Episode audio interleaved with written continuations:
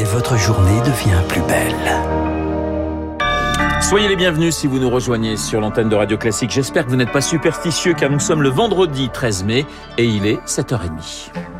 La matinale de Radio Classique avec Renaud Blanc. Et avec Charles Bonner pour le journal. Bonjour Charles. Bonjour Renaud, bonjour à tous. À la une ce matin, le mea culpa d'une congrégation de religieux. Des abus, des viols, des attouchements sexuels sur au moins 50 enfants commis par une vingtaine de prêtres, tous décédés aujourd'hui.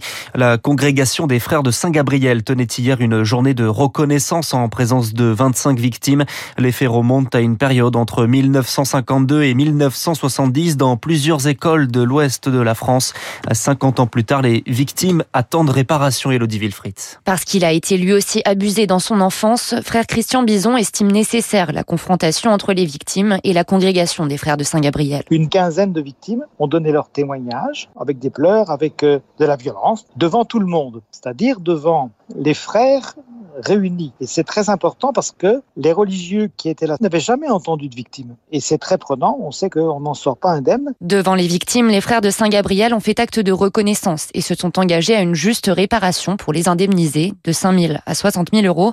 Un message essentiel, poursuit Christian Bison. En France, nous sommes vieillissants, mais nous avons 1200 religieux dans le monde. C'est important de montrer à nos confrères ce qui a existé pour qu'ils ne le reproduisent pas. Et donc, on demande dans la congrégation que chaque pays établisse une charte pour la protection des enfants. L'exemple de cette congrégation doit en inspirer d'autres pour Antoine Garapon, le président de la commission reconnaissance et réparation mise en place suite au rapport Sauvé.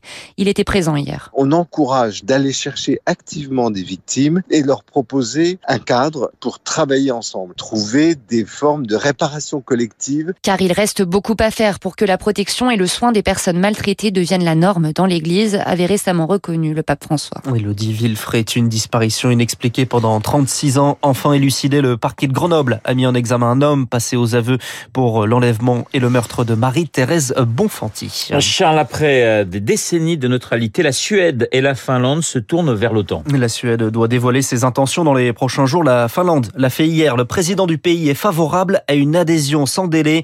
La Finlande partage plus de 1300 km de frontières avec la Russie. Alors, avec la guerre en Ukraine, les dirigeants sont inquiets et l'opinion publique s'est retournée, Marc Tédé. Un Finlandais sur trois seulement voulaient rejoindre l'OTAN il y a six mois. Ils sont aujourd'hui trois sur quatre. L'invasion de l'Ukraine a fait basculer l'opinion publique avec 1300 km de frontières avec la Russie. Et tant que cette adhésion ne sera pas effective, la Finlande se sent en effet vulnérable, témoigne la chroniqueuse européenne de la principale chaîne de télé du pays, Elena Petaiste. On nous conseille maintenant d'aller chercher de la liquide euh, dans les banques si jamais il y a des problèmes. Il peut y avoir des coupures d'électricité, par exemple. Donc, moi, je me suis procuré une sorte d'accumulateur. J'ai acheté plein, plein, plein de piles pour mon transistor. Retournement d'opinion également en Suède, qui ne dispose pas de frontières communes avec la Russie. La menace a précipité le débat, explique Magnus Falkehed, journaliste au quotidien Expressen. Cette neutralité, euh, ça faisait un peu partie de notre identité nationale, sachant qu'on n'aime pas trop être brusqué ou bousculé en Suède. Et là, en quatre mois, on se trouve jeté dans l'OTAN. Les ont simplement pris peur. Moscou brandit la menace de rétorsion, mais la Suède et la Finlande ont pris des garanties auprès de leurs futurs alliés comme ces accords de défense conclus cette semaine avec l'Angleterre. Et puis en Ukraine, le président ukrainien Volodymyr Zelensky accuse la Russie d'avoir détruit plus de 100 hôpitaux dans le pays. L'UNICEF réclame que les écoles ne soient pas bombardées alors que CNN dévoile une vidéo montrant des soldats russes abattant des civils ukrainiens non armés dans le journal de 8 heures de Léa Boutin-Rivière et vous entendrez le témoignage assez rare d'une femme qui raconte la fuite de Mariupol. Au total, plus de 6 millions d'Ukrainiens fui à l'étranger et 8 millions sont déplacés dans le pays. Les funérailles de la journaliste Shirin Abou Akleh se tiennent aujourd'hui dans une église de Jérusalem, deux jours après sa mort lors d'un reportage abattu d'une balle dans la tête près d'un camp de réfugiés en Cisjordanie occupé. Armée israélienne et palestiniens se rejettent la responsabilité dans la mort de cette journaliste américano-palestinienne. Vous écoutez Radio Classique, il est 7h34. Jean-Luc Mélenchon passe à la politique, ne veut pas être député, seulement Premier ministre. Arrivé troisième à la présidentielle, il veut transformer sa NUP, sa nouvelle Union populaire, en majorité à l'Assemblée. Hier à Marseille, il a confirmé son choix. Il ne veut pas être candidat, laisse sa place à son directeur de campagne, Manuel Bompard. Jean-Luc Mélenchon préfère mener le combat à l'échelle nationale, gagner le troisième tour, une expression rejetée cette semaine par Emmanuel Macron. En troisième tour, monsieur le président de la République, ça existe. Le but de l'élection, dit-il, le sens des législatives, ce n'est pas la revanche et de donner une majorité au président. Ah ben non, vous n'avez rien compris. Parce que si on fait des élections pour donner et qu'on sait d'avance quel est le résultat, on fait pas d'élection, on nomme les gens. Éric Zemmour choisit le Var, la quatrième circonscription Draguignan-Saint-Tropez. Au premier tour, il y a fait 15%, deux fois plus qu'à l'échelle nationale. Le désormais candidat semblait hésiter ces dernières semaines. Il y a ceux qui vont et ceux qui s'en vont. Jean Castex, sur le départ, le chef du gouvernement recevait hier ses ministres pour un pot de revoir à Matignon.